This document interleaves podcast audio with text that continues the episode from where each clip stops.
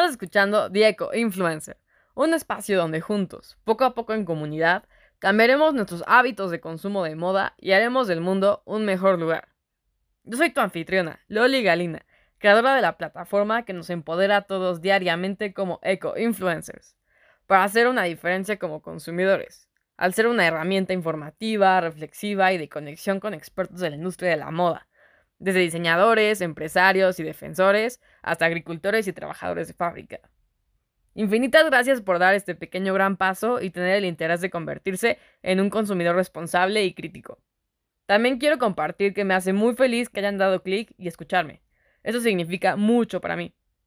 Recordemos que el futuro no es desechable.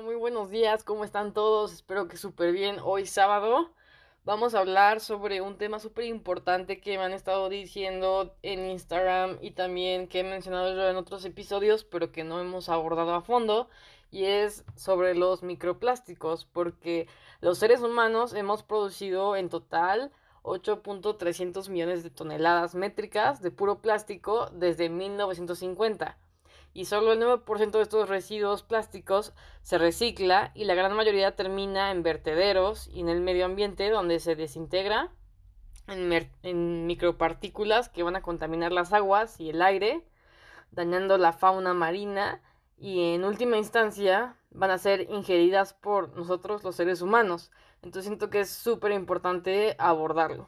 Entonces, ¿qué son los microplásticos?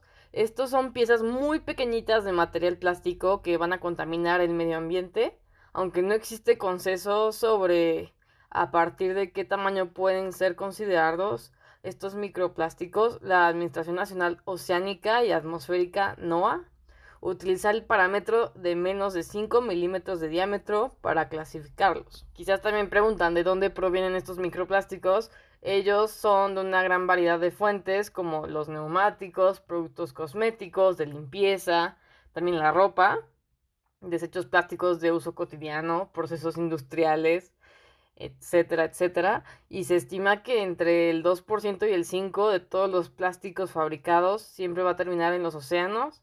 Algunos de ellos lo hacen en forma de microplásticos. Entonces son cositas diminutas que nadie puede ver, pero están ahí y debido a su procedencia se pueden dividir en dos categorías, que son los microplásticos primarios. Estos son las partículas lanzadas directamente al medio ambiente.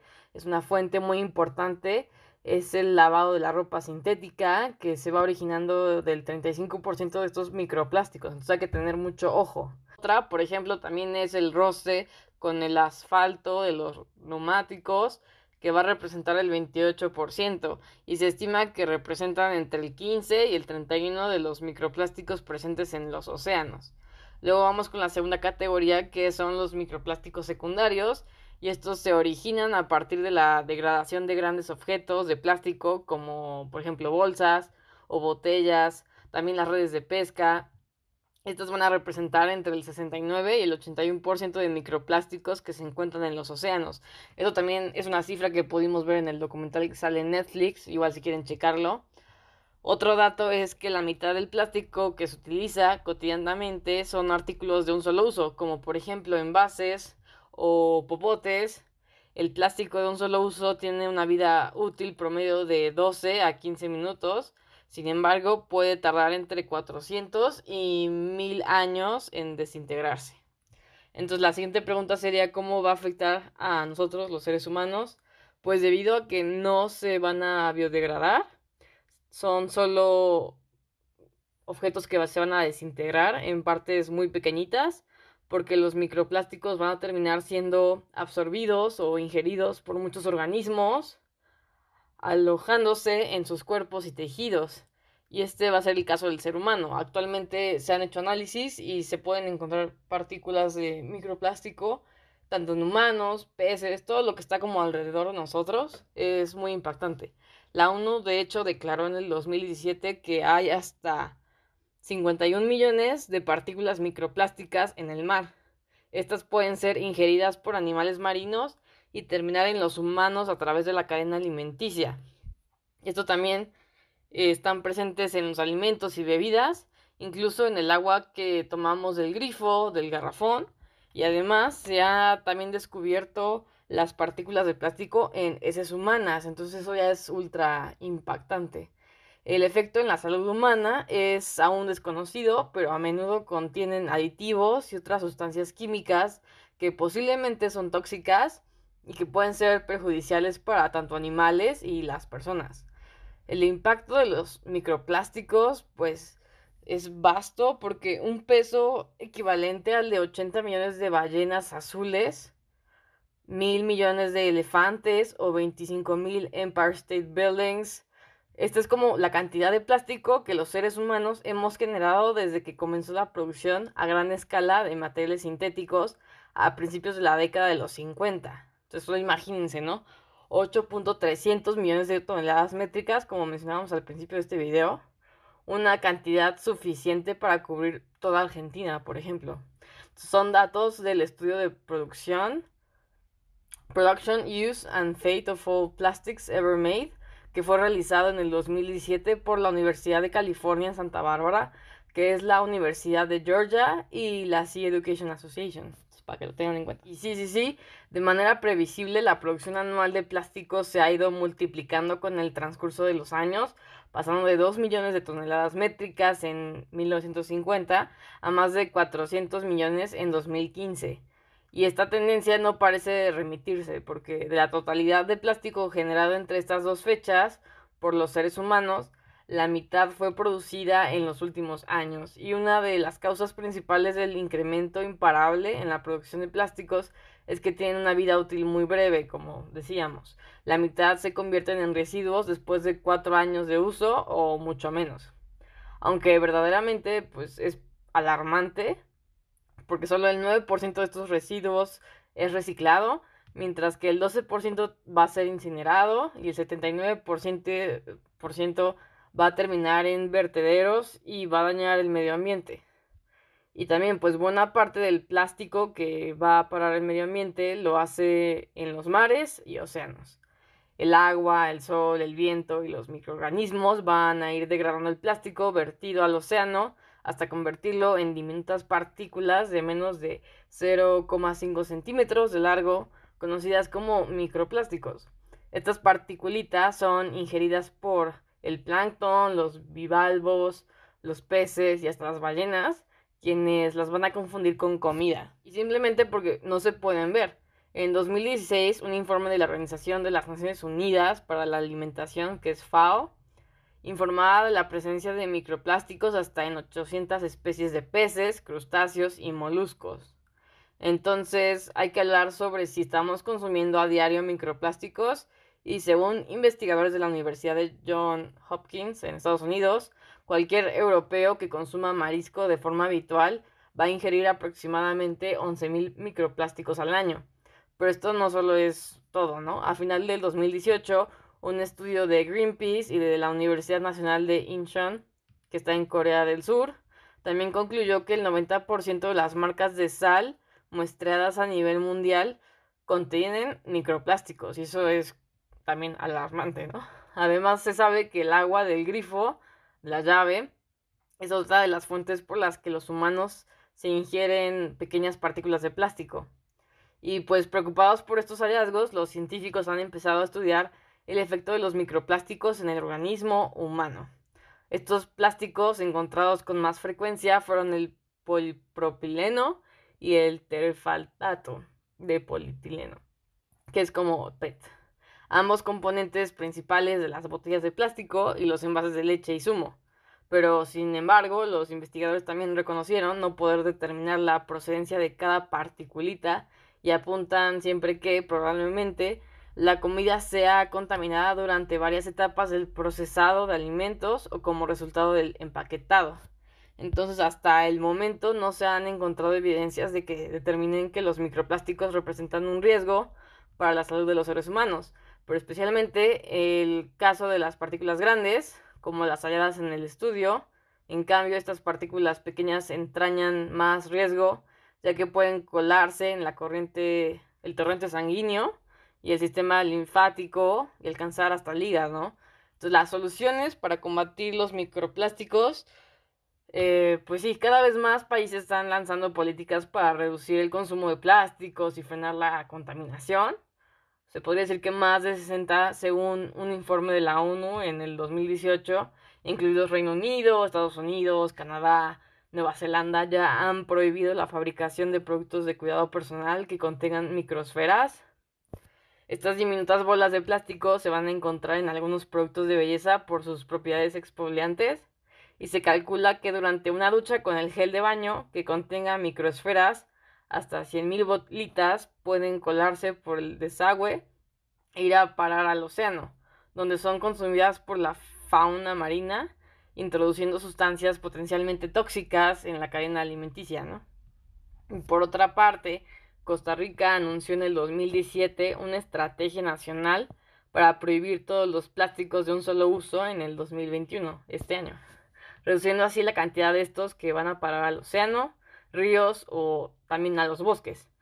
También en África, Kenia prohíbe desde el 2017 la producción, la venta, la importación y el uso de bolsas de plástico, al igual que Ruanda, quien ya las prohíbe en el 2008 también lo podemos ya ver reflejado en nuestros súperes aquí en México, específicamente en Puebla. También ya tienes que llevar tu bolsa ecológica o tienes que pagar por tus bolsas de plástico. Eso ya también es un gran avance. También se sigue el ejemplo de costarricense de la Unión Europea que ha alcanzado recientemente un acuerdo provisional para prohibir en el 2021, este año, los plásticos de un solo uso para los que ya hay alternativas asequibles como por ejemplo los bastoncillos de algodón, los cubiertos, algunos platos o vasos y popotes. En el caso de los productos para los que no haya alternativas muy asequibles, el objetivo es limpiar siempre su uso imponiendo tanto un objetivo de reducción del consumo a nivel nacional como obligaciones de gestión y limpieza de residuos a los productores. Entonces, por ejemplo, ¿qué medidas se pueden adoptar para reducir estos microplásticos? La ONU propone 20 medidas que pueden ayudar a reducir la contaminación por plásticos y microplásticos y serían las siguientes. La primera es usar un cepillo de dientes biodegradable con cerdas naturales. Esto yo ya, por ejemplo, ya lo estoy implementando en mi vida. Y estoy usando un cepillo de bambú que me regalaron. El punto número dos es un hilo dental de fibra natural recubierto con cera de abeja, pues esta seda dental tradicional está hecha con nylon o teflón. El punto tres es evitar el uso de sartenes antiadherentes recubiertos de teflón. El cuarto es evitar el uso de maquinillas de plástico desechables. El quinto es usar productos para el cabello que no contengan ingredientes plásticos como silicona o inclusive petróleo. Entonces hay que informarnos bien sobre lo que estamos consumiendo en las etiquetas. El 6 es en cuanto a uso de cosméticos y de cuidado de la piel. Siempre hay que buscar productos que sean naturales y que no contengan micropartículas, ¿no? Porque en el mercado existen muchas alternativas, entonces hay que estar súper al pendiente. El 7 es utilizar toallas de algodón, algodón orgánico, fibra de cáñamo, en lugar de bastoncillos o toallitas de algodón desechables. Aunque el algodón se va a desintegrar, los químicos que contienen pueden filtrarse en el medio ambiente, entonces también hay que estar atentos. Los cepillos de dientes pueden ser una importante fuente de contaminación por microplásticos, entonces también. Y por ejemplo, el punto 8, si nos gusta la pesca, hay que recordar siempre regresar a casa con todo nuestro equipo, pues las redes e hilos de nylon y los anzuelos son arrastrados por el océano donde atrapan y enredan a otros peces, aves e inclusive grandes animales marinos como las ballenas, ¿no? El punto 9 es evitar los globos en las fiestas y celebraciones. El punto 10 es tampoco utilizar brillantina u otros elementos que no sean amigables con el medio ambiente. El 11 es llevar con nosotros una botella de agua reutilizable y no la plástica porque siempre hay que recordar que este dato es escalofriante, ¿no? Cada minuto se compra un millón de botellas de plástico en todo el mundo. En todo el mundo. Recuérdenlo. El punto 12 es conservar siempre algunas bolsas reutilizables en casa, en el trabajo, en nuestros bolsos, en el coche, la bicicleta, lo que estemos usando para transportarnos, porque nunca sabemos qué va a pasar, ¿no? Eh, en otro segundo nivel también podría ser llevar como eh, ya saben, los toppers desechables, todo esto, por si vas a casa de alguien, te quieres llevar un poco de comida o algo así, vas a ir al súper, pues más vale estar preparados, ¿no? El punto 12 es conservar algunas bolsas reutilizables en casa, este, como decía. Y pues sí, cada minuto se van a utilizar más de un millón de bolsas plásticas, entonces hay que tener mucho ojo. El punto 13 es una taza reutilizable no plástica para nuestro café o té. El 14, pues sí, si comemos fuera, conservar nuestro almuerzo en recipientes reutilizables, no plásticos de preferencia. El punto 15 es olvidarnos las, de los popotes de plástico y sustituirlos, ¿no? Por una versión metálica, por ejemplo. El punto 16 es optar por tejidos y textiles naturales, siempre reduciendo la cantidad de ropa fabricada con telas plásticas o sintéticas en nuestros armarios las cuales pueden liberar diminutos microplásticos. También que se van a la lavadora, se van desprendiendo poco a poco. El punto 17 es usar detergentes ecológicos, también estropajos hechos de fibra natural y productos de limpieza menos agresivos. El punto 18 también es optar por envases sin plástico en la medida de, de lo posible, ¿no? Reciclar siempre nuestro plástico existente, reducir nuestro uso, tener en cuenta siempre que los plásticos biodegradables no se van a degradar completamente, entonces estar ahí al pendiente. El punto 19 es no arrojar desperdicios a las calles. Casi un tercio de los envases de plástico utilizados en todo el mundo se van a convertir en basura que termina ensuciando las calles de las ciudades, atascando los sistemas de alcantarillado. Entonces muchos van a parar ríos, océanos y es muy triste. El punto 20 es la reducción de la contaminación plástica que requiere una gran implicación por parte de gobiernos y empresas, pero todos individualmente podemos contribuir siempre, ¿no? Ser proactivos, asumir nuestra responsabilidad y cambiar nuestra actitud ante este problema, ¿no? Darnos el tiempo realmente de comenzar a hacer estos cambios, como he dicho, poco a poco y empezar a irnos a un estilo de vida un poco más reflexivo, ético, que podamos sentirnos un poco más a gusto con nuestras decisiones. Eso sería básicamente el tema de hoy. Microplásticos, cómo está afectando nuestras vidas sin que nosotros nos estemos dando cuenta. Entonces, si tienen alguna duda, no olviden que estamos en Dieco Influencer, en Instagram, Facebook, ya tenemos bueno, nuestro podcast también en Red Circle. Estamos súper contentos de estar como expandiéndonos. También vimos que hay nuevos oyentes desde Australia, Nueva Zelanda, entonces queremos darles la bienvenida. Espero les guste el contenido y ya saben, eh, les deseo un super día. Gracias y que se, se la pasen súper bien.